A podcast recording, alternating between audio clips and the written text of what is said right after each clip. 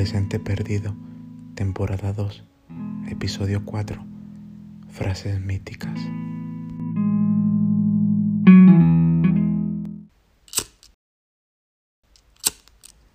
Disculpa el retraso, no podía hablarte aún. Tenía un candado en mi mano con la escritura y la valentía fue la llave que despertó la dulzura. ¿Anillos por compromiso? Prefiero miradas con lealtad y con un poco de suerte y tu permiso, claro, besos en el alma, pero esta vez sin hechizo. ¿Que si me drogo? No tienes idea, pues tus ojos son mi metanfetamina, pues aceleras mi cerebro y mi cuerpo. Tus labios es mi éxtasis, pues me estimulas mis emociones y haces que sean más intensas.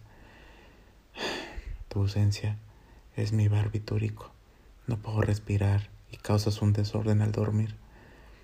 Tus abrazos es mi cannabis, pues me cambias mi estado de ánimo, me elevas mi frecuencia cardíaca y mi presión arterial, y para cortar ese sentir tengo que distraerme comiendo.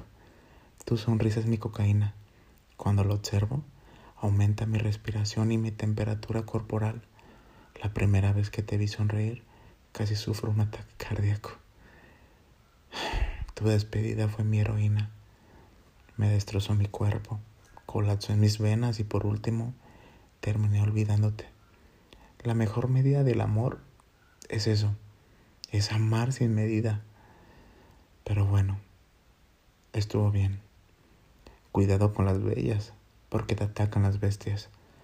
Algunas veces fallamos promesas para cumplir sueños, ¿no es así? Recuerdo que César, 2013, madre llorando, cosas cortas. 2020. Tocas fondo. Y es ahí que lo mejor vino de puros suspiros y sin reserva. 2019. No sabía qué hacer.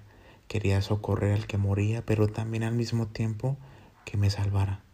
¿Cuántas veces me repetía, ¿por qué hago esto? ¿De qué sirve? Nunca fue traición, fue por amor. Hace tiempo que ya no soy un niño, lo sé pérdida de amistad, personas fallecidas. Muchos criticaban el piloto y ni siquiera se subían al avión. Disculpa si con este odio soy un cuervo en tu ventana y gritos de melancolía. Solo trato de decirte que intentes ese sueño debajo de la almohada, que grites ese SOS tan fuerte para que te escuches, que te levantes a pesar de la adversidad. Recuerda que todas esas personas que te atacan en las sombras no sobreviven en el desierto. La realidad muchas veces duele y la ignorancia sujeta de la maldad es el consuelo. Así que te doy un consejo, que se joda el resto. Como alguna vez dijo Gandhi, vive como si fueras a vivir mañana y aprende como si fueras a vivir para siempre. Mi nombre es César